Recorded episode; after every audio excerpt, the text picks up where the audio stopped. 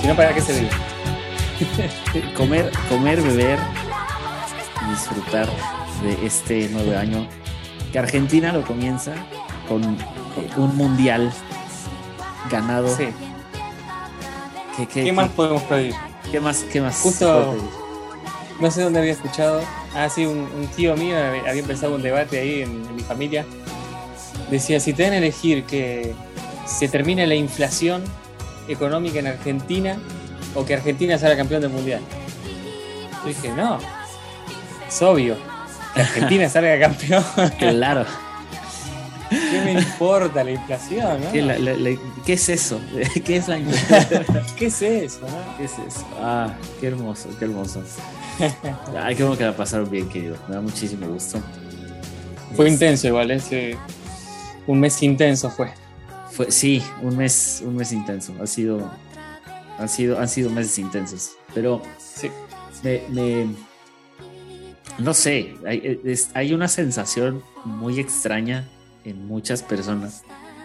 Como que este, este año nuevo se comienza como, eh, como comienza bien. Y, y eso me da, me asusta un poco. Eh, sí. A mí también un poco. Porque, eh, o sea, es, es como estas veces de que, como de que algo es muy perfecto y es como muy perfecto como para ser real. Sí, Y, y siento como que muchos han empezado precisamente como el año con ese, eh, sí, con ese dejo de, de- de empieza un gran año, ¿no? Empieza un, un año donde ya pandemia prácticamente no existe. El Sí. COVID ya es como de, historia. es, es una gripa más, según eh, algunos, no, no yo, pero sí he escuchado a algunos de, ay, bueno, ya es como una gripa, es como, no, este, no sé, empieza, empieza raro el 2023, empieza, Yo odio, odio las expectativas, ya, pero eh, ¿por qué? Porque cuando hay muchas expectativas te, te decepcionas. Porque Claro. la vida es una mierda, nada. No, pero porque la vida te decepciona. Es especialista en decepcionarte, pero a veces tenemos las expectativas demasiado altas. Como el año pasado, ¿te acordás ese episodio? Que hablamos un poco de, de que iba a ser un año duro, teníamos como ese, ese feeling, sí, y fue así, yo, yo creo que fue bastante así en un montón de sentidos. Terminó con el Mundial, ¿no? Pero, pero fue un año, fue un año duro. Y Sí, como las expectativas estaban bajas, yo personalmente, por ejemplo, lo manejé bastante bien. Y terminó siendo un año, che, un año bueno en ese sentido, ¿no? Como Ya. hay que definir qué es bueno y qué es malo para uno un año, pero eh, cada uno tiene diferentes objetivos y cosas, pero si uno dice aprendí cosas, eh, conocí personas, no sé. Y yo creo que este año yo tengo muchas expectativas, ¿no? Y que, creo que por ese lado me da miedo. Claro. Es como, ¿y si no se cumple nada? o peor, pasan cosas malvadas y, eh, no sé, muere mucha gente querida, ¿viste? por eso hay que esperar lo peor. por eso hay, por eso hay que esperar lo peor, wow. Va, no sé, tiro la pregunta, tiro la pregunta, no sé. Este, oye, pero yo tengo una duda, ¿qué, qué, qué cenó o qué cenaron Santi y Flor en, en, en Año Uy, Nuevo? porque eso depende del el buen o mal augurio. No, solamente es curiosidad. Ce- cenamos cordero, Uf, así que, uf. entre otras cosas, ¿no? Porque había muchas otras cosas, pero ¿Qué son otras platillo cosas? principal. ¿Qué son otras Había- cosas? Solomillo de cerdo, había lengua la vinagreta, lengua de vaca la vinagreta, había papas fritas, por supuesto. no sé, cosas así. Una cena grande, entonces. Sí, mi suegro hace cenas grandes, grandes. Wow. Comí como si fuera la última cena, hablando de cordero. Ajá. Así que. Comí como si me fueran a crucificar. Ok, Sí. muy bien, muy bien. Me parece, me parece, ¿Vos qué comiste? Excelente. Am, año nuevo, año nuevo fue, fue ¿Y qué bastante, tomaste? bastante bien. Eh, to- tomé vino, vino, vino tinto. bien. Eh, compramos, eh, hicimos una, un- eh, que es el corte brasileño, que no me acuerdo cómo se llama en Argentina, pero es la picaña, que en, en Argentina, ¿qué, ¿cómo se llama la picaña? ¿Qué sería la.? Ah, no me acuerdo. Es que. No me en- suena. Lo investigo ¿La al rato, entraña, digo, no, porque la entraña es como un poco más, es, es un corte un Ah. poco más, eh, menos, menos grasoso, tengo entendido. Pero déjame, déjame lo investigo. En fin, eh, pasta, unos, unos, este, pasta a, a los tres quesos, Mm. eh, muy rico, sencillo, eh, ensalada y este, una ensalada bastante, bastante padre, bastante rica. Y eso estuvo bien, estuvo tranquilo. En, re- en realidad, Na- Navidad y Año- Nuevo, eh, porque este, este Año Nuevo eh, lo pasé, lo pasé con, con mi novia, este, pero en realidad en casa, eh, Año Nuevo y Navidad no es tan grande. Entonces, siempre he estado, yo creo que a partir de la universidad, mediados de la universidad, tal vez un poco más adelante, en, en mi familia, mis padres y en general, Año Nuevo y, y Navidad no es tan grande. No es una celebración que se hace tan grande. Cuando estaba más chico, sí era una celebración, eh, en especial, creo que Navidad era, era más, más importante que Año Nuevo no sé por qué, pero sí, ya era una celebración más grande, toda la familia, y no sé, la familia mi- del lado de mi mamá y se ha distanciado mucho, del lado de mi papá, pues es difícil vernos, Sí. entonces sí es, pero bien, ¿eh? O sea, la, la verdad sí, sí agradezco mucho esos años nuevos y esas navidades como chiquitos, porque Sí. es, menos, es menos caótico, ya, es menos caótico, entonces ya. Después se vuelve medio. Bueno, no, no, no hicimos al final el episodio de Navidad, pero como que la Navidad de grande o ya más de, de joven es medio un bajón, ¿no? Sí, año nuevo está padre, pero Navidad es como, Está bueno, ya. ya, Eh, sí. joda. Sí, exactamente. y, y sí, pues aquí, aquí en México muchos en Año Nuevo eh, lo celebran eh, con sus amigos más que con la familia. Entonces hay una costumbre ahí, eh, pero bien, bastante bien. Y en Navidad, pues fue, mi madre hizo lasaña, que a mí me encanta, lasaña es Ah, sí, de mis platillos favoritos. Este, hicimos un lomo de cerdo en salsa de almendras y vino tinto muy rico, muy rico. Ahora te rico. paso la receta. Está fácil, está muy sencillo. Sí. Este, ensalada también. Eh, aquí en México se acostumbra a hacer una ensalada de manzana con crema, eh, duraznos y es dulce y nuez. Es muy rica. Es una Mira. ensalada como cremosa y es, es rica. Que entre todas las familias en México, no hay una sola familia en México que no consuma esa ensalada de manzana en sus Ah, bueno. distintas presentaciones. Hay unos que les ponen pasas y no sé por qué les ponen pasas, pero está bien. Este, Quiero decir que los mexicanos y su comida son muy admirables. La comida mexicana. Es, es muy extraño, yo sé, yo sé, es, muy raro. Sí, sí, sí. No, pero me encanta. Yo hace poco fui a un restaurante mexicano, va, que decía Ajá. ser mexicano, para saber, pero muy, muy rico, los burritos, los tacos, los... tomamos unas margaritas, que yo nunca había tomado margaritas.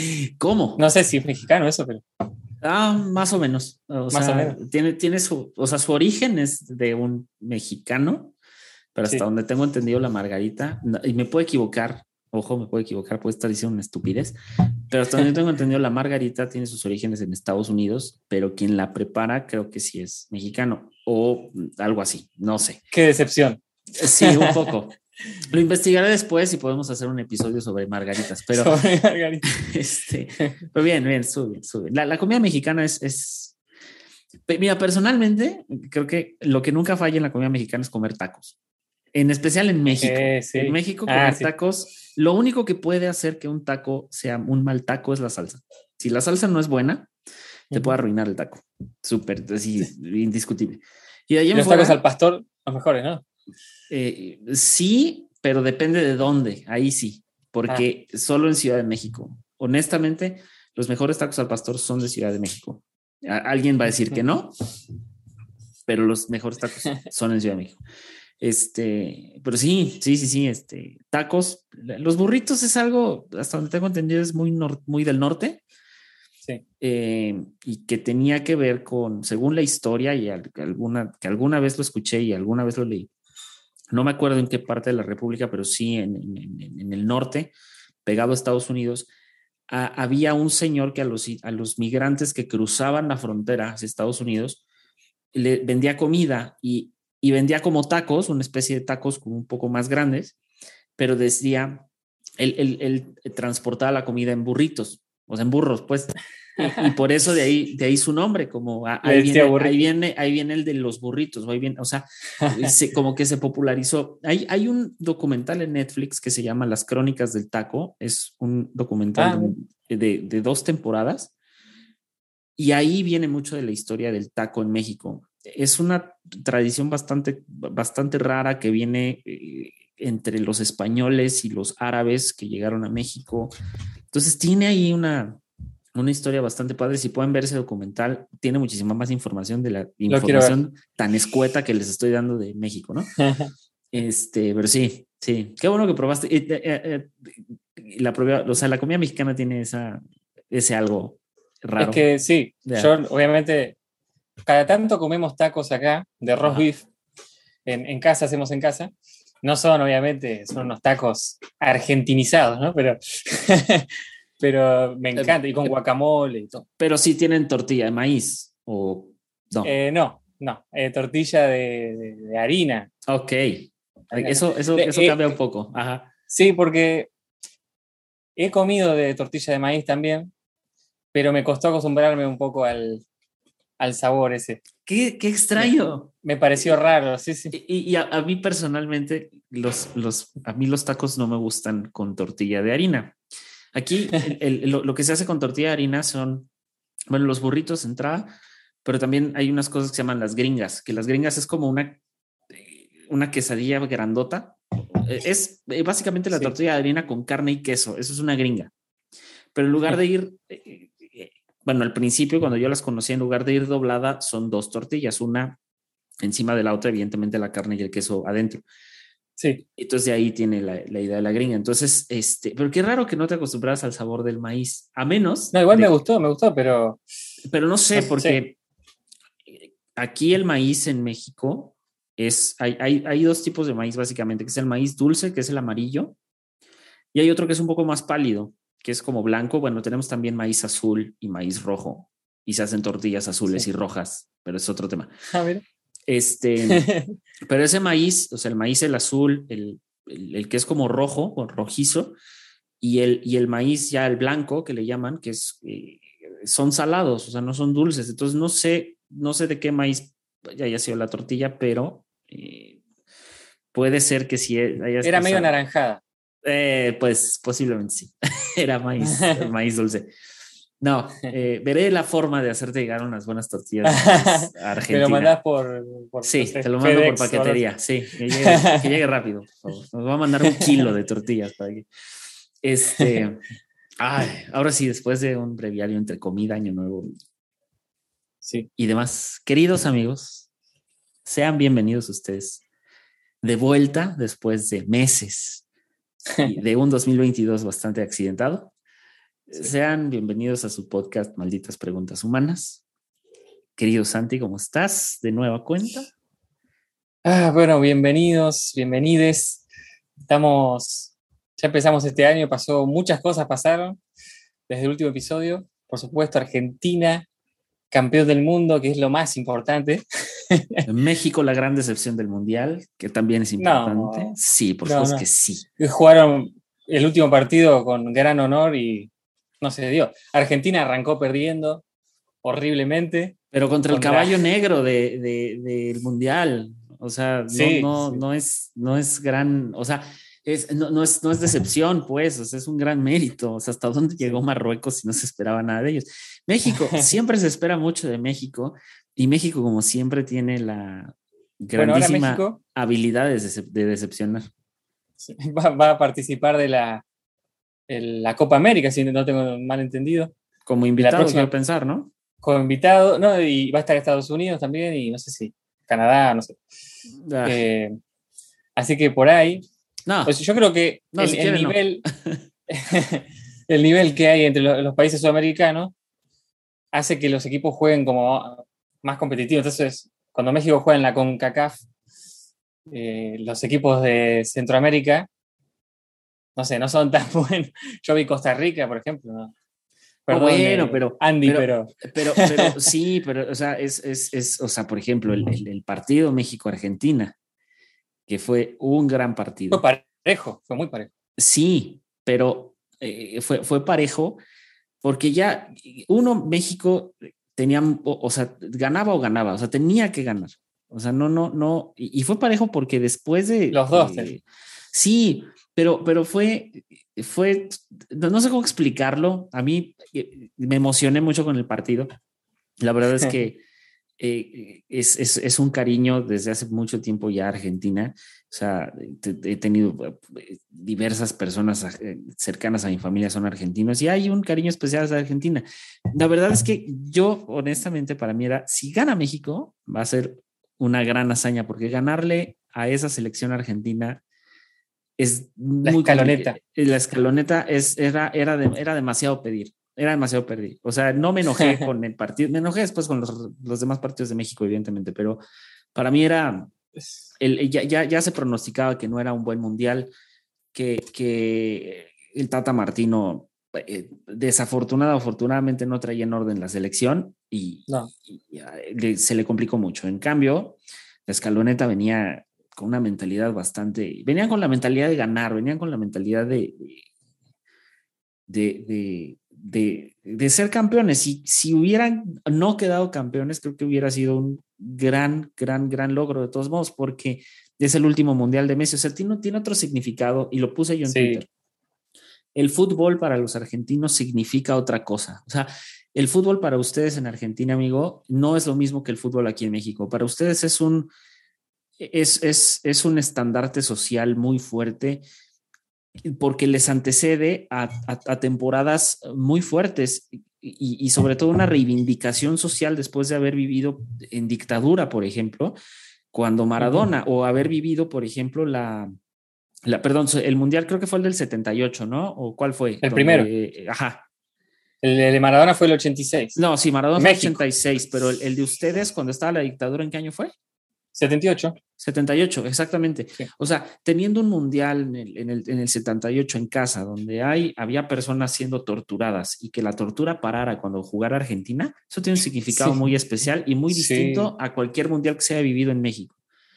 Y, y por otra parte, después de la guerra de Malvinas, pocos años después de la guerra, eh, pues tener a Maradona, ¿no? O sea, ganando, ay Dios, contra, Contra los ingleses. contra los ingleses, güey. O sea, tiene, tiene, otro, tiene otro significado y evidentemente, socialmente hablando, tiene otras, otra carga. En México no. México es distinto. Y no lo digo en mala onda, simplemente que en México sigue siendo un deporte nacional, evidentemente, el deporte más, creo que yo más visto en México. Bueno, no creo, estoy seguro de que es el deporte más visto en México y significa otra cosa. Los colores de la camiseta mexicana significan otra cosa. Tan significan otra cosa que cuando fue lo del Canelo Álvarez y toda esta polémica de que si había Messi había pateado la camiseta o no, pues fue muy, a mí fue como de, ay, por favor, o sea, no han estado en un vestuario de fútbol como para saber que todo lo sudado y todo lo mojado va en el piso y no fue, Sí. pero bueno, independientemente de eso, pues terminamos el 2022 con Argentina campeón, que me da gusto, a mí sí me da mucho gusto. No comparto la idea de que le hayan regalado el mundial a Messi, eso sí no, esa es una idea que no comparto y que no compartiré nunca porque Qué final, además. qué final, además. infartante. Eh, eh, ahí, ahí sí es, ay, le regalaron a, por favor, por el amor de Dios, ¿cuál final regalada? ¿Qué, qué final? Eh, y No, no te conté lo, lo- lo que fue, lo que ya, fue una experiencia infartante. Pasamos por todos los estadios emocionales posibles. No, no sabes lo que fue. No, Cuando terminó el partido estaban todos llorando con los que lo vi, éramos un grupo de gente. Seguro, terrible. seguro, seguro, seguro. Y, y- y es eso, o sea, a mí me dio mucho gusto, mucho gusto que, que Argentina ganara Independiente. También Independiente, ¿sabes qué? La celebración del Dibu, que fue, también fue algo muy atacado. La es una celebración. es, es, es, es, es, es, es- ah, es fol- casi folclore. es folclore, es, es, sí, te- sí estás en un evento mundial, sí, niños te ven. Y, o sea, ¿cuántos niños en, en- en secundaria, en, ya en edad, en, cuarto, quinto, sexto, en el caso de México, estando en los primeros grados de, de la escuela, ya empiezas a conocer y hacer ese tipo de gestos y otros peores, ¿no? Entonces, ah, lo que hace el Dibu, ah, al final sí, a lo mejor desafortunado, sí, pero sí, Sí. o sea, no, no, no es tan, tan grande. Em, en fin, después de este breviario de, de comida y de fútbol. ahora sí, querido Santi, ¿de qué vamos a hablar el día de hoy? Teníamos que ponernos al día. Por favor. Eh, vamos a hablar de la esperanza. De la esperanza. Y hay esperanza, no hay esperanza. ¿Hay esperanza, Alex? Preguntas raras, si las hay. Ah, hay esperanza. Sí, sí hay esperanza. Eh, pero, ah, no sé, es que partamos, no sé, Santi, partamos, ¿qué es la esperanza? Pues, o sea, ¿qué, qué- no sé, ¿qué, qué entiendes tú por la esperanza, Santi? Yo creo, eh, y según mi enseñanza religiosa eh, juvenil, que decía ese famoso capítulo de la Biblia, la fe, la esperanza y el amor, y bueno, que solamente lo más importante era la fe, la esperanza y el amor, y eso. Yo creo que muchas veces se confunde el significado de la fe con la esperanza. Como que la fe supuestamente significa, bueno, eh, que no tenés razones para creer en algo, pero sin embargo crees. Es como te dicen, todo demuestra que, no sé, por ejemplo, va Argentina perdiendo 3 a 0 en la final del Mundial, quedan 10 minutos, pero tengo fe de que va a ganar. Y no, no, y, y te echaron tres jugadores. No, no vas a ganar. Claro. por ahí sí, ¿no? Eso, es lo- eso es, por ahí ocurre un milagro. Entonces la fe creo que tiene que ver con eso. La esperanza me parece que es peor todavía, en ese sentido, porque no ves absolutamente nada, directamente no ves nada, pero tenés una esperanza de que algo puede pasar. Ahora, yo creo que hay varios tipos de esperanza. Una esperanza que te adormece, como la, la esperanza de, uy, vamos a salir adelante económicamente, como familia, por ejemplo, o como país. O cuando los políticos dicen, yo tengo esperanza de que este año van a venir, no sé, inversiones internacionales, va a haber más trabajo. No, no me des esperanza, eso es, eh, me estás vendiendo humo. Pero hay otro tipo de, creo que, que es una esperanza un poco más realista, que dice, bueno, a ver, ¿qué puedo hacer yo para generar esperanza, por ejemplo, para que la sociedad mejore, para que las pequeñas cosas mejoren, o inclusive para tratar de cambiar un poco este mundo que va para el, se va para el carajo, ya con la contaminación, con todo, ya sabemos que eh, la palabra esperanza pensada a futuro es medio rara.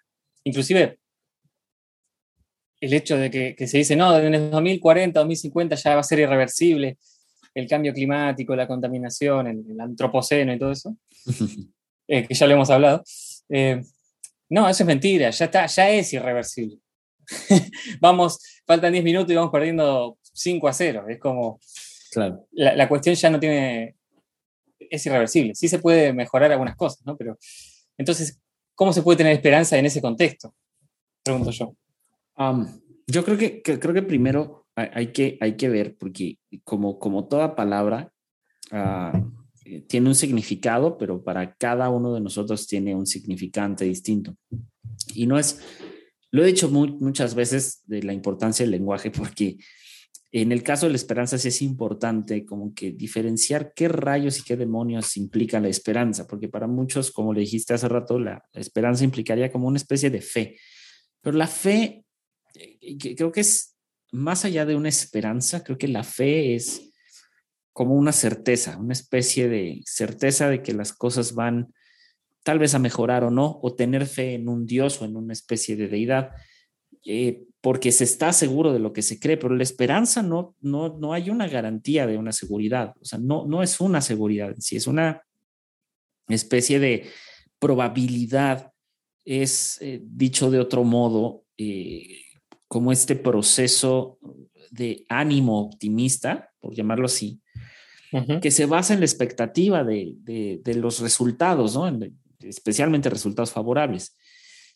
Eh, y, y es como, eh, como, como, ¿cómo lo explico? Es, es como, como un deseo anticipado, como, un, como el abrazar un deseo anticipado de, de que algo suceda, ¿no? Pero lo que me- más me llama la atención es que, y, y a lo que nos lleva a este podcast precisamente, es que ¿Me escuchas, Santi? Sí, va. Sí. Ok. Es que se traba un poquito aquí en mi computadora. Es que en, en eh, hablando de la, de, la, de la desesperanza, para, para el pensamiento helénico, en- para eh, el pensamiento helénico clásico, la esperanza era un mal. Como Y la algo- caja de Pandora. Precisamente, precisamente es, era el, el, el último o lo último en salir de la caja de Pandora. La última maldición. La última maldición es la esperanza.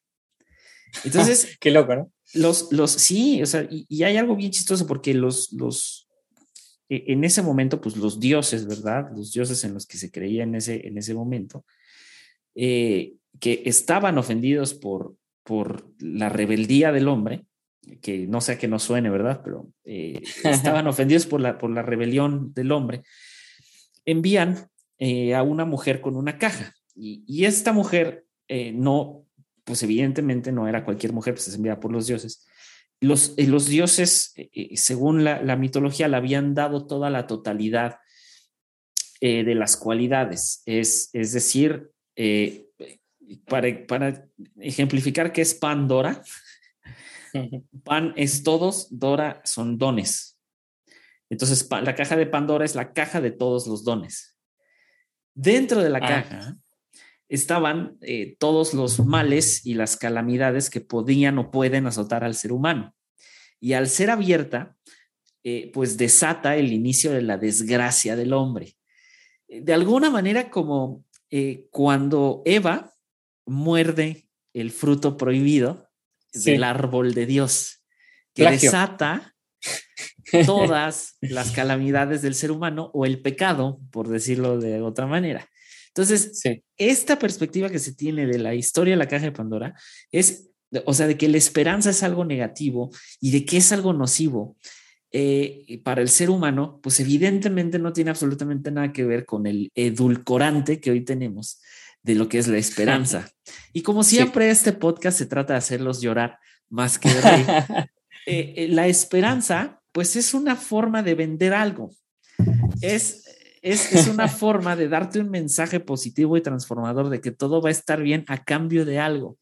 Y quienes dan normalmente estos mensajes esperanzadores, eh, pues evidentemente detrás de te están tratando de vender algo. Y hay algo bien padre. Yo personalmente, yo no puedo confiar en una persona que es sumamente feliz, porque no existe tal cosa como la, la felicidad hacia plenitud. Instagram. Exactamente. Entonces, esta idea como muy vana de, de, de la esperanza y de que la esperanza muere al último, eh, que viene precisamente de la idea de la caja de Pandora. O sea, Sí. de, de lo último que queda es la esperanza. Pues sí, güey, es el último de los, de los males de la humanidad. Cuando ya Eh, estás en la lona, viene la esperanza. Pero si pensamos bien la idea de la caja de Pandora, o sea, si pensamos bien, bien esto, no, no estamos cerrados. Y, y, y de alguna manera muchos filósofos, entre ellos Schopenhauer, Nietzsche, etcétera, convergen en que la esperanza es el peor de los males del hombre. Porque la esperanza conlleva a que algo no se realice, pero que se tenga el deseo constante y continuo de que, de que así sea. Entonces, los antiguos griegos, por lo menos eh, que los autores del mito, de, de la caja de Pandora y sobre todo en especial la esperanza, pues elaboraron, yo creo que un, un registro bastante, bastante intenso acerca de aquellos males que ellos consideraban los peores de todos. Y no consideraban la esperanza como algo benigno, ni como un comodín para, no sé, para, para cualquier eventualidad, ¿no? Eh, Para cualquier tragedia, sino que lo agrupaban con todos los males. Ahora estoy dando como contexto para más o Sí, menos sí, sí. dónde dirigir este, esta conversación. Luego, según, eh, si no me equivoco, es Hesiodo, eh, eh, más bien, Zeus ordena a, a, a Hefestos, Hesiodo evidentemente es el autor, pero se- la historia más o menos implica esto. Zeus ordena a Hefestos fabricar, por ejemplo, la primer mujer digna de amar. No sea que le suene también. Eh, pero cada uno de los, ah, o sea, ya cada uno de los dioses, pues Zeus ya sabemos que les da como un talento, ¿no? y le dieron también una, una extraña tinaja a esta mujer. O sea, Zeus la crea y cada uno de los dioses le da un talento. Le dan una tinaja, que una especie de caja, en la cual colocan otra vez todos los males, todas las desgracias y todos los sufrimientos que puedan azotar la humanidad. Y fue enviada a Epimeteo, que es el hermano de Prometeo. Entonces, Prometeo es el benefactor de los hombres. ¿Por qué suena tan bueno? Ok, entonces e-, él había recibido como advertencias de no aceptar regalos de los dioses. Entonces Epimeteo hizo de Pandora, pues su esposa, pero mantuvo la caja cerrada por consejo de su hermano. El chiste es que, pues la curiosidad de Pandora pudo más.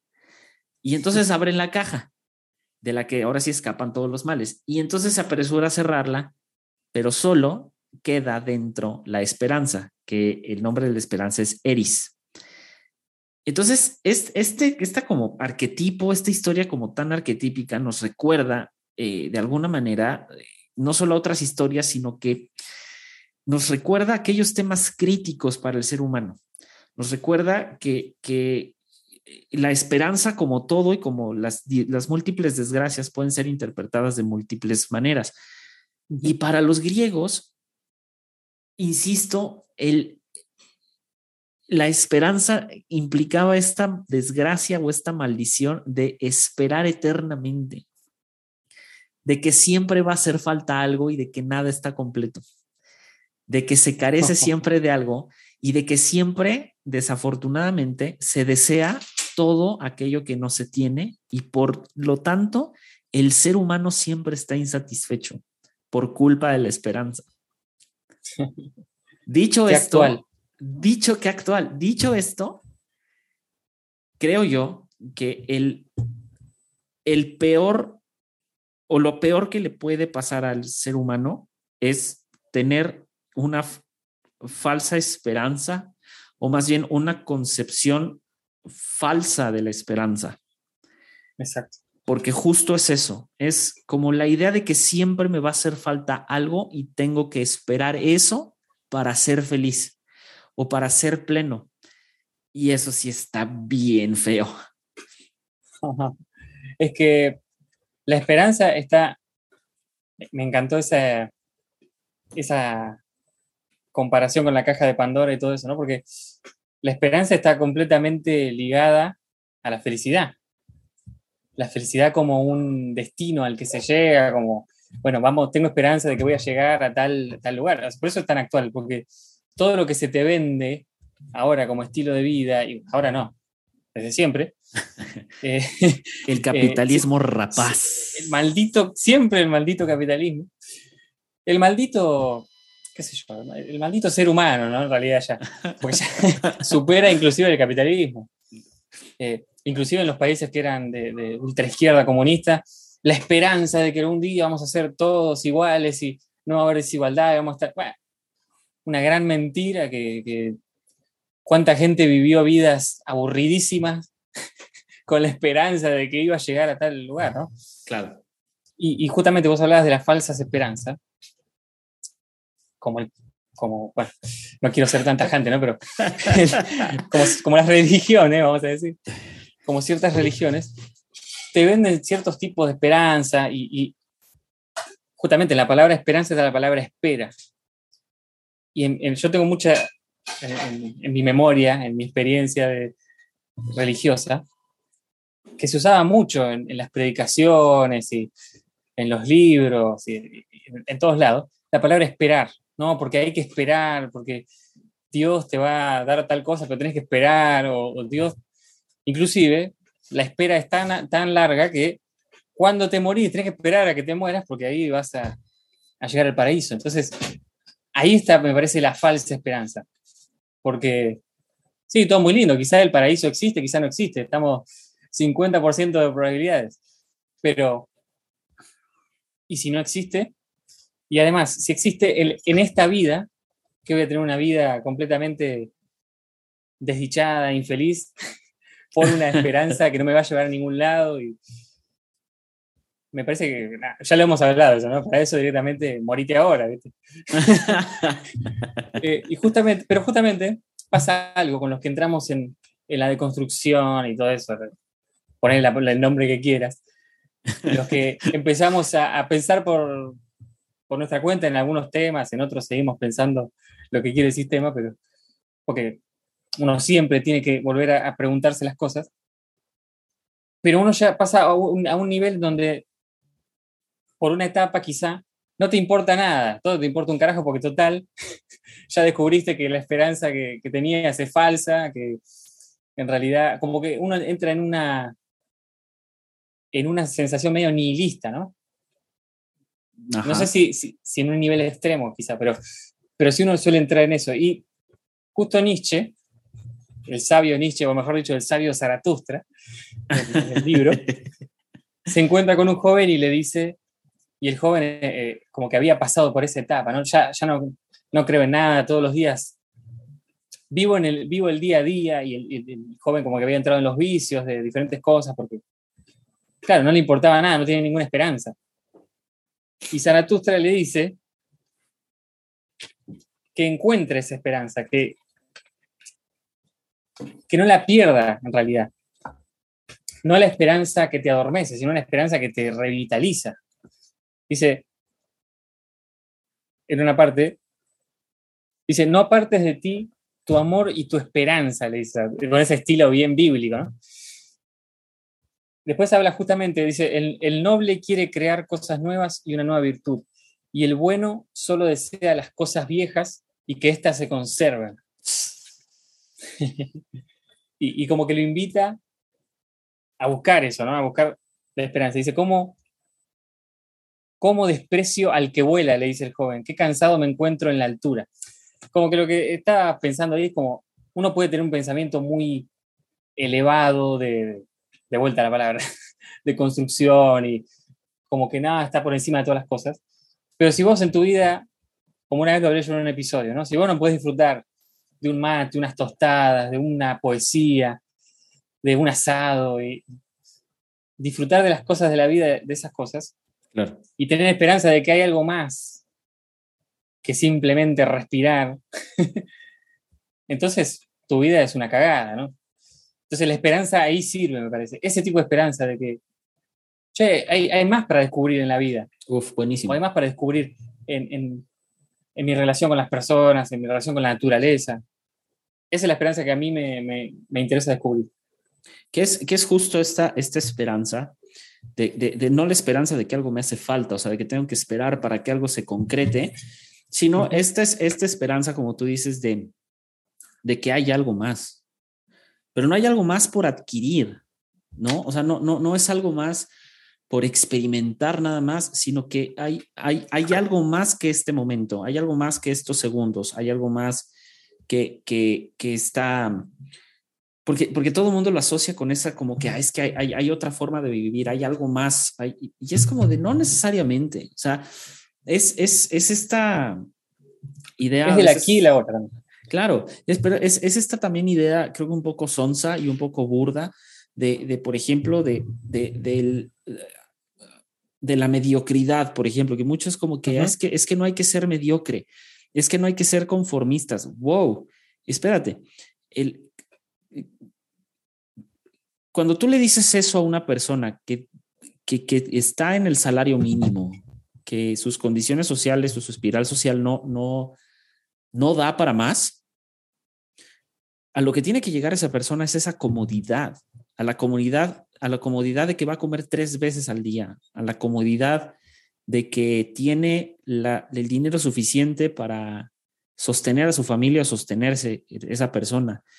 Cuando uno llega a esa comodidad, a ese punto medio, a esa zona de confort, que no tiene absolutamente nada de malo, es donde, donde uno decide y puede decidir con mayor libertad y con mejores herramientas si continúa o no, o sea, si, si quiere crecer, entre comillas, o no. Pero para llegar a ese punto, para llegar a esa, esa, esa medida, e- extrañamente no se requiere muchas veces de esperanza, porque hay, hay otros factores que son los factores de dónde naciste, con qué recursos naciste, si naciste, si me explico, o sea, tiene que ver con el sí. espiral social ante el cual pues, pues no cabe ninguna esperanza. Eh, sí. Dale, dale. Eh, no, pienso eso, que, que es que en realidad yo creo que, que es lo que se viene en el, espero, ¿no? En, en las juventudes pensantes, una visión más colectiva de las cosas, Claro. no desde comunismo, ni, no, no, no, no por ese lado me refiero, sino una visión, o sea, siempre pensamos ju- justamente la esperanza, o vos hablabas ¿no? también del, del merecimiento y de la meritocracia un poco, Sí. siempre se, se, viene, se viene pensando más que nada en las últimas décadas de una visión individual y siempre individual, siempre yo, inclusive que tal que fulanito pueda salir de la pobreza o que menganito pueda comprarse una casa o algo, una casa. Claro. y no una visión colectiva, como si no fuera, lo colectivo fuera también parte de la realización. Si yo logro lo que quiero en la vida económicamente o cumplir mis sueños y, y armo una banda de rock y lleno el estadio de River, pero no tengo una mentalidad de, de colectiva, de generar como una, una cierta, qué sé yo, un beneficio comunitario, ¿no? El- el- la- por ejemplo, no sé, beneficiar a la gente para, para que ellos también puedan tener esperanza, justamente. Una esperanza de verdad, ¿no? Una esperanza inventada y trucha. Si no hay una visión colectiva, me parece como que también va a seguir siendo siempre vacío. Claro. Yo creo que a, a eso tiene que apuntar, tenemos que apuntar, como para ese lado, ¿no? Sí, y, y mira, eh, justo se me, viene, se me viene a la mente Schopenhauer, que Schopenhauer él, él sostenía que el ser humano está conectado con el infinito y con la mecánica universal. O sea, es decir, ningún ser humano está aislado del todo, Exacto. sino que está conectado con todo. Y, eh, pero que por su, su constitución solo puede eh, eh, presentir el todo a través de el sentimiento de lo incompleto. Está bien raro eso, pero es, o sea, la única manera en la que el ser humano siente de alguna manera o puede percibir que está conectado con todo es el sentimiento de la incom- incompletitud. Ajá. O sea, el sentimiento del incompleto. Entonces el hombre se conecta con el todo a través de la insatisfacción, a través del sentimiento de la insatisfacción y la persistente carencia de las cosas. Entonces, de modo que eh, los hombres, a pesar de que o de lo que podamos pensar o de lo que podamos hacer, de cómo eh, nos manejemos, eh, la esperanza pues termina siendo eh, una parte a la solución de esa insatisfacción, es decir, termina siendo esa idea que nos hace conectar con todo. Entonces, e- está bien raro porque siempre que, según Schopenhauer, siempre que deseemos algo y que nos convenzamos de conseguirlo, eh, a pesar de que, por ejemplo, sea una, una satisfacción eh, momentánea, va a ser una experiencia valiosa. Pero la, el problema es que la esperanza deja de ser esperanza cuando no se puede ejecutar una acción, según Schopenhauer. Es decir, ante la imposibilidad del accionar del ser humano, eso ya no es esperanza, eso ya es, es, es una falsa esperanza o es la esperanza engañada.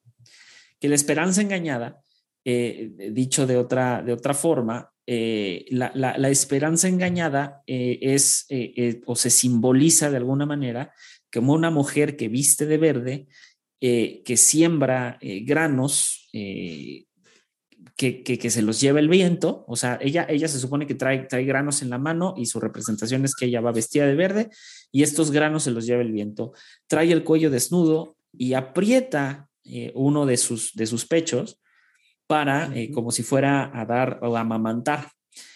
Y además con dos alas, que las alas, eh, que son muy grandes, pues implican una inestabilidad. Eso es a lo que precisamente se refería Schopenhauer con esta, digamos, como desesperanza. Es decir, o sea, la representación de esta mujer que pretende sembrar, pero las, pero las semillas se las lleva el viento. Esa es la inacción. O sea, la, la, la, el, el decir, no soy capaz de sembrar esto porque no sé dónde sembrarlo. Y luego viene algo bastante curioso y es que eh, también Schopenhauer decía sobre la forma en la que percibimos el tiempo, que tiene que ver mucho con la esperanza. Y justo es Sí. en un año nuevo que, que Mm. nuestra percepción del tiempo es distinta. ¿Por qué? Para algunos va a pasar más rápido, para otros va a pasar más lento. Eh, pero la forma en la que percibimos el tiempo nos lleva invariablemente a sentir insatisfacción constante o una insatisfacción persistente, que volvemos a lo mismo, que es lo que nos hace conectarnos con todo según Schopenhauer, que nos hace, eh, según él, eh, lo dicho por él, eh, presas fáciles de entrar en un estado de eh, esperanza, de una esperanza perezosa, de una esperanza que solo espera lo último, pero no, como tú dices, Santi, no espera lo cercano, espera lo último, pero no espera lo que está cerca. Y que de ahí eh, la esperanza, según Schopenhauer, produce soledad, produce eh, furia, o sea, produce que nos enojemos con nosotros mismos por no lograr lo que se supone que la esperanza nos indica que debemos lograr. Entonces, pareciera ser que según Schopenhauer, la esperanza eh, pareciera ser útil cuando nos sentimos o, es útil ante la insatisfacción. Y, es útil ante la insatisfacción porque nos mantiene de alguna manera conectados. Entonces, un pensamiento sí. muy diferente al de los griegos, porque mientras los griegos dicen, bueno, la esperanza no es un regalo, sino es una desgracia, Schopenhauer dice, bueno, pero es aquello que te mantiene conectado con el todo. Uh -huh. Excepto la falsa esperanza, ¿no? O sea, esta esperanza sí. aterrizada, como decíamos, ¿no? Sí, sí, sí. Yo creo que, y también, como sabes, lo, lo linkeo un poco con la astrología que, que me gusta. Yo creo que cuando somos pibes, cuando somos chicos, tenemos más una visión más esperanzada de la vida un poco, ¿no? También porque yo creo que la esperanza tiene que ver, o sea, la esperanza es imaginación también. Tiene mucho que ver con la imaginación. Eh, y justamente la astrología, eh, hay una, una vista que siempre tenés el sol, que es, por ejemplo, vos sos Sagitario, yo soy Leo, bueno, después está la luna también. Y mi luna, que es luna en Pisces, eh, tiene mucho que ver con la imaginación y con, siempre cuando, eh, lo que yo leí del tema es que los lo que tienen luna en Pisces suelen estar mucho tiempo solos cuando son chicos, imaginar mundos, imaginar cosas y, y escribir o dibujar historias, como y eso es muy lo que, lo que yo experimenté también. De estar, me gustaba estar solo y jugar, imaginar mundos y batallas y guerras y jugaba la pelota solo. Imaginaba que estaba jugando un partido, ¿viste? Tenía mucho que ver con la imaginación. Y un poco esa, ese lugar se volvía en un refugio de la esperanza de que eso que estaba ahí en la imaginación se lleve a la realidad. Y, y hace rato que no se ven, no sé cómo, expresarlo sin que suene del lado político, pero hace rato que no se ven Che Guevaras, por así decirlo, ¿no? Personas que imaginan un mundo distinto, por equivocado, ¿no? Porque seguramente su forma y, y un montón de cosas estaba equivocado. Pero, eh, por ejemplo, ese chabón tenía, él justamente tenía la luna en Pisces en la astrología, interesante, y él imagina, imaginó un mundo distinto. Se equivocó y, seguramente también su forma de llevar a cabo está equivocada, pero lo imaginó. ¿Qué pasa que no estamos imaginando?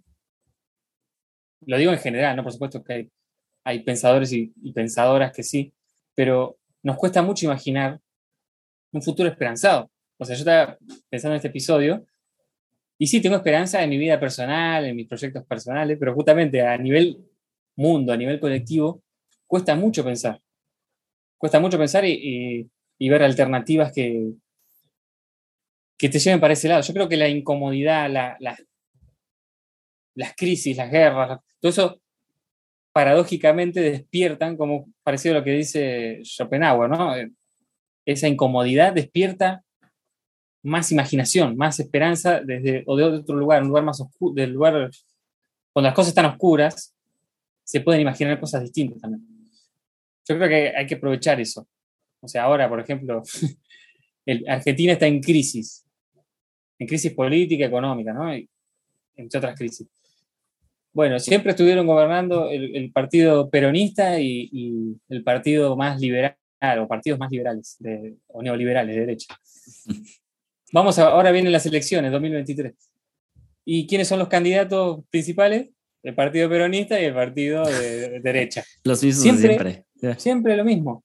Yo sé que un gobierno no va a cambiar eh, el país, que es mucho más profundo, pero no hay imaginación. Después tenés los extremistas que, más que imaginación, me parece que eh, tienen, eh, flashean demasiado las cosas y no son realistas, pero una imaginación realista, más, una esperanza más eh, eh, activa, proactiva, ¿no? Que diga, bueno, vamos a proyectar en esto, en lo otro. Yo creo que falta eso. Eh, hubo eh, épocas, en los 60, 70, que eso abundaba y que surgieron muy buenas ideas de ahí. O sea, de hecho, el- el- el, eh, la ecología y el feminismo tuvieron como una explosión ahí en los 60, 70 y de una manera parieron muchas de, la- de las cosas que se están viendo en la sociedad de hoy. Claro. Bueno, algo así yo creo que, que- que tiene que surgir. De eso quizá tengo un poquito de esperanza, pero me cuesta verlo ahora en, en la realidad. Ha- Hay algo, hay algo muy, eh, muy, muy padre que justo eh, preparando un poco este episodio me, me, me topé con algunas cosas bastante interesantes. Am, hay, hay un, eh, un, un- una frase que nace de un cuadro alegórico de George Frederick en el 1886, eh, que dice, la esperanza que yacía en el fondo de la caja permaneció, hablando de la caja de Pandora. Y, esta frase la, la utiliza y pues toma más- básicamente todo lo del cuadro alegórico de George Frederick, eh, lo utiliza una, una catedrática de psicología que se llama Bárbara Fredrickson. Eh, Fredrickson, ella dice que la, la esperanza surge cuando se avecina una crisis eh. Que abre eh, al ser humano o lo, lo abre a nuevas posibilidades creativas, justo lo que decías hace rato, de que la esperanza tiene que tener una especie de creatividad. Eh, y, Fredrickson sostiene que, que una gran, o, o que con una gran necesidad surge, eh, pues inusualmente, a amplias ideas o posibles soluciones. Pero también surgen eh, emociones que son positivas, como la felicidad y la alegría, el coraje o el empoderamiento, y, y que, pues, extraídas básicamente de cuatro áreas del ser. Entonces, estas áreas es la cognitiva, la psicológica, la social y la física. Eh, es decir, las personas esperanzadas, según ellas, son como un pequeño motor que puede eh, y que se repite a sí mismo, creo que puedo, creo que puedo, o sea, creo que puedo lograr esto, creo que puedo alcanzar esto, creo que puedo salir de esto, creo que nos puede ir bien. Y sí. este pensamiento, porque no es un pensamiento mágico, no es un pensamiento solamente positivo, sino es un pensamiento que sigue porque precisamente está metido en cuatro o activa cuatro áreas, la cognitiva, la psicológica, la social y la física.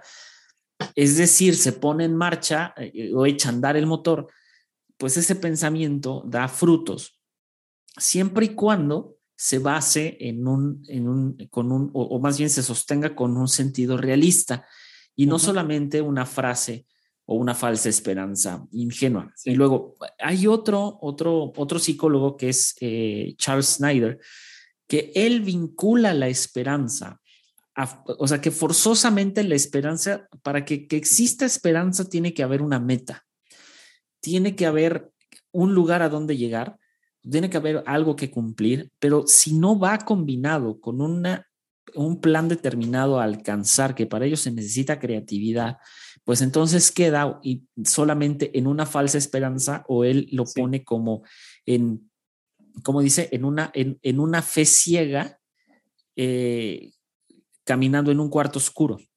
Entonces, uh -huh. esto, güey, no vas a llegar a ningún lado. Entonces, uh -huh. eh, y hay otra forma como que me llama muchísimo la atención de algunos antropólogos como Ernest Bloch o, el mismo Snyder o, eh, eh, Adler, por ejemplo, que ellos dicen que incluso eh, Wincott también me parece que, que, ellos, ellos decían que la esperanza es similar al comportamiento antisocial de un niño. que expresa de manera inconsciente sus deseos, pero esos deseos están manejados por la sociedad en general. Es decir, no hay contención a esos deseos y el único, la única contención de esos deseos es la familia inmediata. Entonces él dice que cuando la familia inmediata fracasa en esos, en esos frenos a la, a la, o en, en, ese contener la esperanza de un niño, lo, su teoría dice que en ese momento, cuando se fracasa, cuando no se ponen esos límites, cuando no se ponen esos saltos, cuando no se ponen esas eh, no, no, se, no, no se atiende ese comportamiento antisocial de un niño, o sea, mídanlo bien, un comportamiento antisocial de un niño es, es, es, normal, pues, en el sentido de que el niño no sabe lo que hace. Cuando no existen esos frenos, precisamente de ahí surge la falsa esperanza, es decir, surge ese comportamiento inocente eh, e incluso un poco tonto de que todo va a estar bien, no importa qué y no importa cómo. Y eso, según eh, Win, eh, Wincott, pues genera de alguna manera conflictos y traumas de, en, en, en, ya en los periodos del, del, del adulto. Dicho esto, sí. me llama mucho la atención que, que todos de alguna manera como que se dirigen a lo que Nietzsche algún día dijo, ¿no? Que es la esperanza es en verdad el peor de los males porque prolonga la tortura de los hombres. Y claro, o sea, esta esperanza de todo va a estar bien, pero nada está bien en realidad, sí. pues prolonga precisamente la tortura. Y, y, justo lo que decías, quita del mapa toda lucha que se puede que pelear desde lo creativo, que puede surgir de movimientos, como tú dices, revolucionarios. De, volvemos a la misma pregunta, el, cap el, capitalismo y el socialismo, ¿no? La izquierda y la derecha, ¿esto es todo lo que hay? O no, sea, se, claro. eh, ¿me explico? Inclusive, o sea, vos hablaste de una palabra clave que es, eh, para, se aplica para todo, ¿no? En la vida, pero la creatividad. Ahora hay un resurgimiento de, de gobiernos de, de centro izquierda, izquierda, pero no notas eh, que haya creatividad. Es más de lo mismo y una repetición. Tratar de revivir lo que más o menos funcionó a principios del siglo XXI, pero lo mismo pasa con Lula, ¿no? Que, qué sé yo, quizás yo creo que ojalá le vaya bien, pero no, no, no, nunca habló hasta ahora de una idea clara de a dónde quiere llevar la economía, de dónde simplemente es, bueno, vamos a, a a mejorar las condiciones de la clase baja, etcétera. Pero ¿cómo lo van a hacer? ¿O claro. cómo van a hacerlo en el contexto actual? O, o, o, volver a lo que hicieron antes es imposible, porque el mundo cambió, ya no es lo mismo. Entonces, y lo mismo pasa en la derecha, no hay mucha creatividad, simplemente la, la derecha latinoamericana es mirar al norte, a ver qué hacen en el norte y, y obedecer lo que dice el Fondo Monetario, nada más. Entonces, falta creatividad ahí y nuevas formas de encarar lo que, lo que está pasando en la sociedad. Por eso yo creo que va a pasar un par de años más, quizá una década más, para que haya una renovación política con suerte, ¿no? Porque todavía está esta lucha entre lo que quedó de la izquierda que tuvo cierto éxito y, lo, y la derecha que siempre, obviamente, sabe los problemas que tienen los gobiernos de izquierda y, y va, va por ahí. Entonces, claro, pero bueno, sin entrar tanto en, en, la política, sí, yo pienso lo mismo también. El, el tema este de la, las esperanzas que perpetúan o perpetúan, no sé cómo se dice, la, las, las, situaciones malas. Yo claro. mismo lo viví en mi casa. Ah, no, la esperanza de que, no sé, de que mi papá cambie para que no vivamos en una situación de mierda en la casa. Pero, pero y eso venía mucho de la iglesia. Es que es eso, justo eso. O sea, a ver, eh, eh, la, la, esperanza y la idea de la esperanza que nosotros tenemos es precisamente una idea sacada del cristianismo. Su, es, no hay modo de que no. O sea, según el cristianismo, la esperanza es el nombre de una de las tres virtudes teologales junto con la fe y la caridad. Entonces, en la teología cristiana, eh, estas virtudes forman, digamos, una unidad indisoluble. Eh, con las virtudes cardinales o naturales, pues que es la prudencia, la justicia, la templanza y la fortaleza. y estas en conjunto pues describen la imagen cristiana del hombre.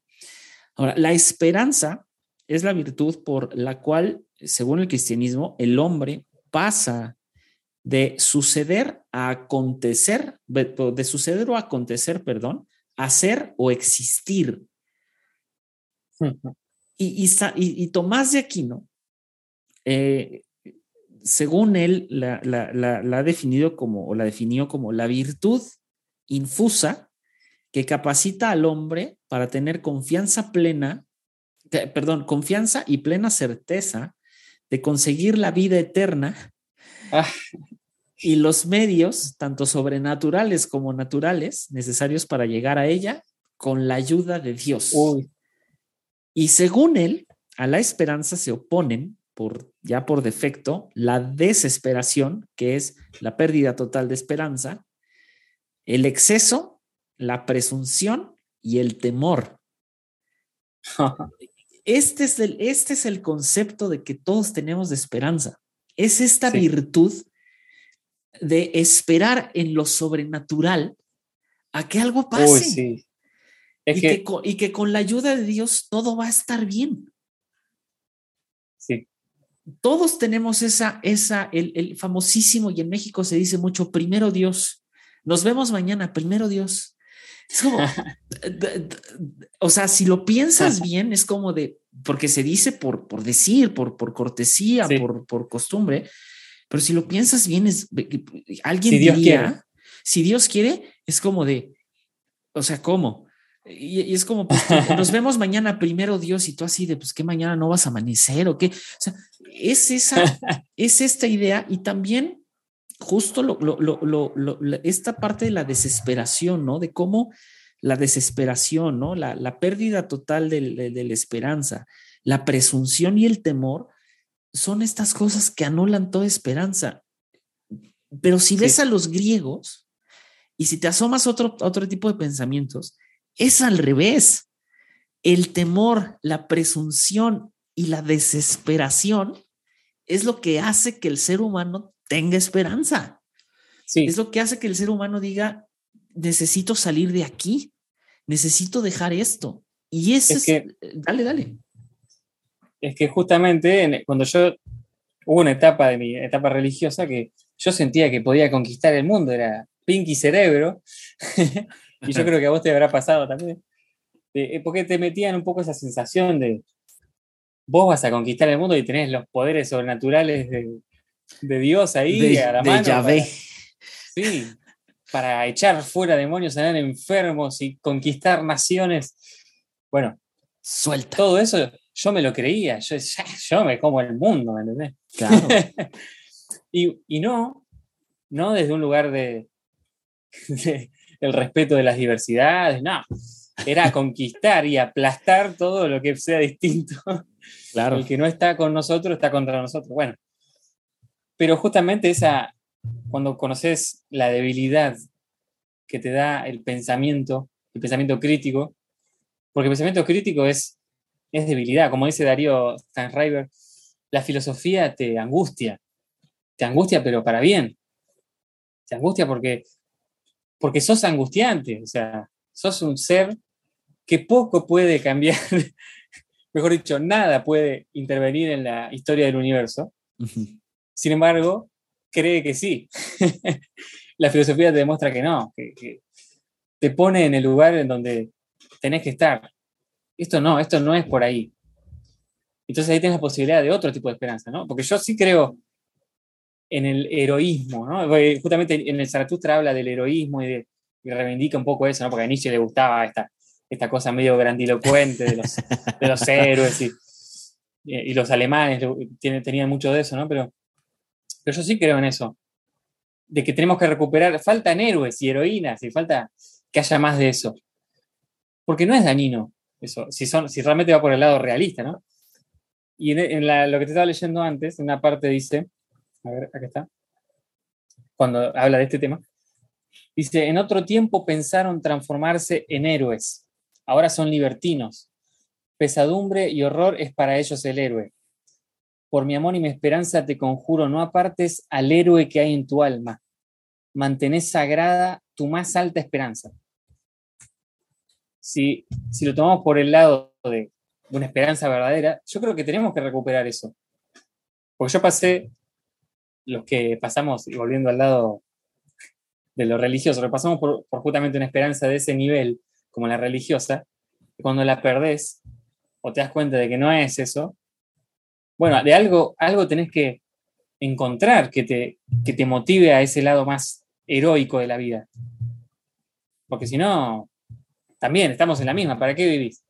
Unos viven para esperar el cielo y otros viven para esperar que la nada, el Claro. agujero negro. No, hay- la vida creo que merece ser vivida. De- ahí viene la esperanza, la más alta esperanza, la esperanza de verdad. ¿Cuál es la esperanza? Si no, no tenés certeza de nada, ni lo que va a pasar después de la muerte, ni lo que va a pasar dentro de 10 años. Bueno, la esperanza es de que estás respirando ahora. Entonces, bueno, a partir de ahí tenés una certeza. Ahora estás respirando, construida a partir de ahí. Esa es una esperanza también. Claro. La esperanza de que vas a seguir respirando. Hay, hay, hay algo eh, muy, muy padre que no me acuerdo si fue Landsberg eh, en, en un libro que tiene que se llama Somos Esperanza, pero, eh, um, y lo apunté aquí, eh, y más o menos dice así, esto, esto está sacado de un libro de, de Andrés Torres, que Andrés Torres, eh, si no me equivoco, es un autor, eh, si no me equivoco, colombiano, y él, él es docente de la Universidad de Santiago de Compostela en España. Es filósofo, es teólogo, eh, teólogo de hecho por la Pontificia Universidad de Comillas. O sea, tiene, tiene un currículum bastante padrísimo, ¿no? Tiene doctorado en filosofía y tiene varias cosas, ¿no? Pero él en, en un libro que se llama eh, el, el Pidología, la esperanza como existenciario humano, dice esto y, y, y, y parafrasea un poco a, a, a Landsberg eh, eh, y dice, la esperanza pertenece al grupo de vivencias o experiencias fundamentales que llegan al fondo de la existencia, movilizando los resortes de la vida y suscitando las cuestiones del sentido. En última instancia, dice, el problema de la esperanza coincide con el problema de la existencia, es uno de sus aspectos radicales. Lo primero que debe afirmarse acerca de la esperanza es la hondura y universalidad de su implantación en el hombre. Y, y luego eh, cita ahora sí a Landsberg, en, en, que él, Landsberg afirma precisamente pues, que somos esperanza. Dice, desde ahí, desde ese carácter hondo y totalizante, se comprende bien la insistencia de Gabriel Marcel. La esperanza es misterio. Y dice, es misterio en el sentido radical, digámoslo así, de afectar a la persona humana como tal. No tanto eh, misterio en el sentido de, lo místico o en el sentido de, del desconocimiento, sino que eh, de, alguna manera dice que la esperanza se sitúa en, en un nivel que es como que previo a toda filosofía, a toda ideología, a toda religión y a toda teología. Es decir, que ante la falta de respuestas o intentos de respuesta, hay un abismo muy grande para todo hombre y para toda mujer, que la única manera de, de, de, que se responda o de que se pueda saciar es a través de la esperanza. Entonces, esta visión que es cristiana, pero que es lejos del cristianismo evangélico y lejos de un, de un, de un cristianismo pregonado mucho en, en, en, Latinoamérica a, manera muy ignorante, lo que trata de explicar es que la esperanza no es un asunto religioso, que no es un asunto nada más social, que tampoco nada más es un asunto humano, sino que antecede a todo esto y que antecede al pensamiento mismo. Y eso está muy fuerte, porque entonces wow. eh, lo que sucede cuando nosotros queremos encasillar la esperanza, según, eh, pues según este autor, la esperanza se convierte en una preocupación.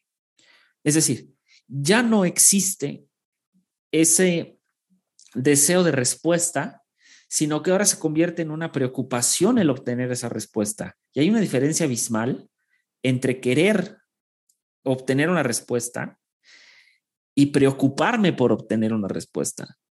O sea, el, el deseo que, que antecede o el deseo que conlleva la esperanza es una cosa, pero la preocupación que surge de una falsa esperanza o de una malentendida esperanza es peor, porque justo lo que decías, ante esa preocupación de que no hay esperanza o, ante esa preocupación que, que produce la falsa esperanza, pues precisamente surge lo que decías, la falta de guerreros, ¿no? La falta de una sociedad que deje de estar esperanzada de que alguien o algo los va a rescatar, de que alguien o algo los va a salvar y de que ellos pueden ser los constructores, los autores, no de una esperanza o no de un resultado o de un buen fin personal, sino colectivo, que como lo, lo, dije con cancionero, o sea, el error más grande hoy en día en general, no solo de las comunidades cristianas, sino de mucha gente, es pensar que la comunidad antecede al individuo. No es así.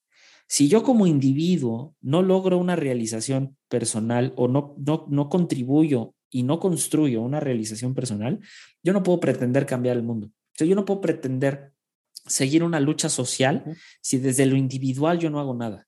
Si desde lo individual yo hago algo, entonces yo me puedo sumar a, un, a, una, a una mejora colectiva. Pero si no lo hago, no tiene sentido. Ahora bien, en algunos casos, como lo decías hace rato, eh, los avances que hemos tenido como sociedad, eh, en, en, tanto en el tema de inclusión como en otras cosas, se necesita un colectivo, sí, pero ese colectivo empezó con una lucha individual seguramente. Sí. Entonces, son esas cosas, ¿no? De que desafortunadamente la esperanza de, vista desde el cristianismo tiene que ver con un yo. Y justo lo, lo, lo, lo, decíamos hace rato, ¿no? O sea, tiene que ver con el, el, el, conseguir la vida eterna, ya sea por los, o sea, por los medios sobrenaturales o los, así como los naturales, con la ayuda de Dios, pero yo, nada más yo. Uh -huh. Es como de, dude, ¿por?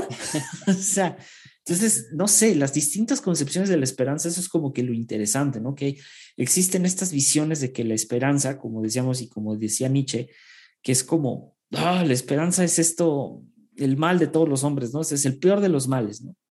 Y por otra parte, Nietzsche también decía algo muy, muy, muy padre, ¿no? Que, que justo al pertenecer la esperanza al grupo de vivencias y experiencias fundamentales, pues es de alguna manera lo que hace que las cosas tengan mayor sentido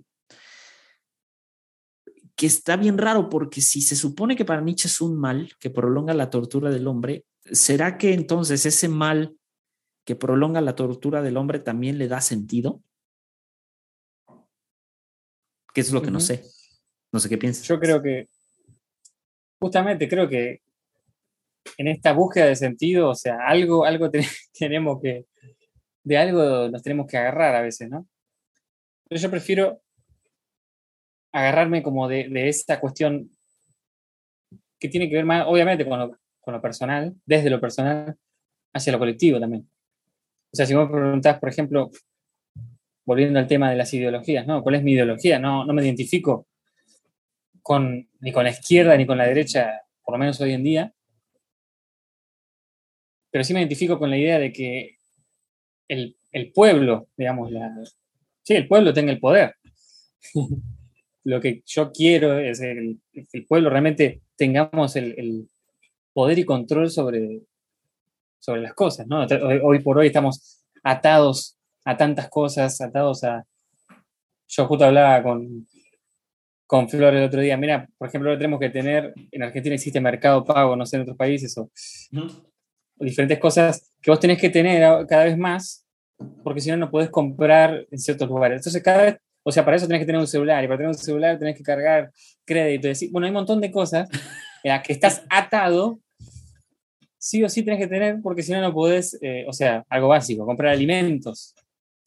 Lo mismo, eh, para, vos tenés que trabajar, o sea, todo, es una rueda, ¿no? Donde la plata que vos ganás trabajando es para sobrevivir, si te la gastás, tenés que volver a esclavizarte para volver a ganarla. Bueno, todo eso demuestra que el poder en grandes rasgos no está en la, en la, gente, en la población, en el grueso de la población. ¿no? Entonces yo lo que quiero es, bueno, a ver, que el pueblo tenga un poco más de poder de decisión Uf, buenísimo. en la vida. Buenísimo. es- en eso quiero, no, digo que tenga esperanza en eso, pero me gustaría tener un poco más de esperanza. Y también pienso, las cosas que hoy hacen que, no un trabajo sea un poco más dignificado, mejor reconocido, es por la lucha que hicieron nuestros antepasados. Que dijeron, eh, loco, por ejemplo, no sé, los albaniles antes trabajaban de sol a sol, o la gente del campo. Salieron, reclamaron y a fuerza de sangre y balazo eh, que recibieron, y matanzas y persecuciones, bueno, lograron ciertos derechos. Hoy quizá no hace falta tanto, no hace falta salir a, hacer una guerra civil, pero sí que estas, estas cosas se vayan reconociendo. Pasa que estamos tan, como te digo, tan atados, tan esclavizados, que nadie se siente esclavo, es como dice Foucault. El poder más eficiente es el, el que no se ve, y también lo dice Nietzsche, una frase parecida. Las manos que te agarran son las manos que mejor te agarran, son las invisibles. Claro. Entonces, quiero tener esperanza de eso, de, de que no estemos tan atados a todo, que no, no seamos tan fácilmente engañados. Como yo veo, me informo mucho en el, porque veo mucho el noticiero alemán, no me pregunte por qué, pero me gusta, en español. Y veo cosas, ¿no? Las, ellos te muestran mucho la contaminación de acá, de Rusia, de no sé dónde, y los bosques que están desapareciendo y las cosas a mí me afecta mucho, quizás porque me gusta mucho la naturaleza y porque, digo, lo más hermoso que puede haber es eh, contemplar un mar, un bosque, una montaña. Qué más hermoso que eso, ¿no? Estar ahí y conectarte con, con la naturaleza. Y imagínate un mundo donde eso sea prácticamente imposible. ¿Para qué miércoles vivimos? O, en un mundo donde, donde no puedes estar en un lugar donde puedas disfrutar de, de la naturaleza, ¿no? Eso es lo que más me, me, me quita la, la esperanza. Y, y- y justo, justo eso que estás diciendo me recuerda a, a Kant.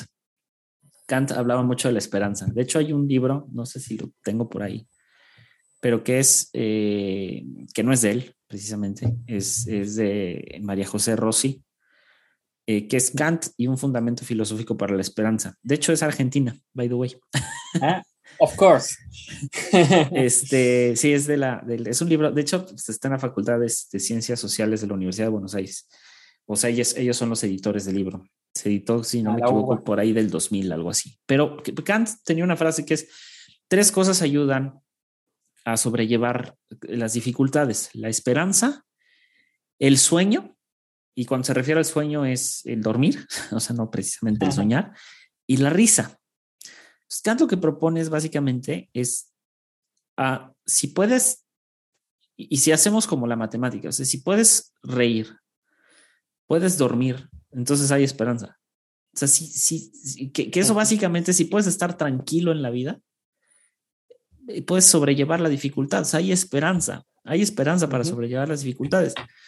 Y, y es justo lo que dices, o sea, eh, ahorita que decías, por ejemplo, de est- estamos tan atados a muchas cosas para hacer otras cosas, o para hacer tantas cosas. Justo hoy me pasó, hoy tenía que hacer un pago y no lo podía hacer más que por banca en línea. Y, y fue como, Sí. eh, fue desesperante, fue porque no, no puedo, no me deja la banca, pero es que eh, fue, fue, fue frustrante. Entonces, dependo de un teléfono celular, dependo de una computadora para poder hacer un pago que a lo mejor en otros tiempos me iba a llevar, sí, a lo mejor más tiempo, pero iba a ser mucho más fácil resolver. Entonces, creo que la esperanza es algo similar. Es, estamos tan atados a muchas cosas que la manera en la que, en la que queremos nosotros responder a la esperanza no es una manera muy sensata, porque es, eh, es solamente el, el sumarle cosas a nuestra vida para que nuestra vida sea un poquito menos miserable. Y eso de esperanzador no tiene nada. No, Simplemente es como un placebo. Entonces, no sé. sí. No. Yo, yo, como sabes, me gusta mucho todas estas cosas de los planetas, el- astronomía, ¿no? Ahora sí nos ponemos más científicos. Eh, como el hecho de el Big Bang o todo lo, los- lo que existe en el cosmos, Ajá. o sea, el, el hecho que haya habido una explosión que generó eh, todo lo que existe, lo- o por lo menos lo que nosotros sabemos que existe, es como, bueno, algo puede pasar, algo puede pasar. Entonces, algo pasó. Esa es nuestra evidencia pseudocientífica. Y creo que la esperanza tiene un poco que ver con entender eso, entender el equilibrio entre ser, estar y hacer. Que es algo que, que las diferentes culturas realzaron una cosa u otra, que también lo, lo hablamos un poco otra, la otra vez. Por ejemplo, para los norteamericanos, eh, para los yankees, es hacer, todo es hacer, hacer, hacer, y juntar bienes materiales, etc.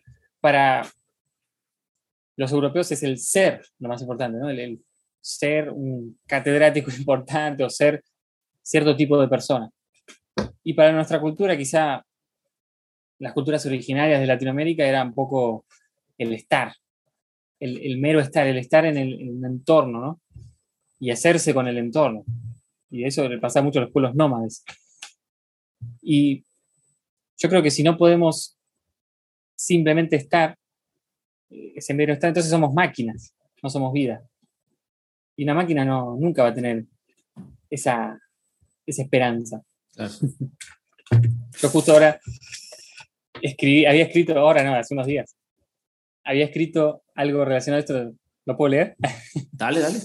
Es medio cortito, pero dije, ah, voy a escribir algo mientras estaba ahí tomando unos mates en el parque. Y puse, si no puedo simplemente estar, justamente, entonces soy máquina y no vida. Después de un día de furia en Buenos Aires, en la ciudad de la furia, rondando los 40 grados centígrados, hace un rato al caer la tarde pude percibir que el cielo pareciera que estuviera dándole una caricia a las nubes y en el paisaje de mi barrio los árboles parecen ser las estrellas. Se destacan ahí arriba con las nubes gris oscuras de fondo. Probablemente no signifique mucho para el cosmos todo lo que está pasando. Pero ¿qué pasaría con el mundo pensado? Me refiero al mundo de los pensamientos y las imaginerías. ¿Qué carajo pasa con ellos? ¿Y qué con los espíritus? Con todo lo espiritual. ¿Qué pasaría?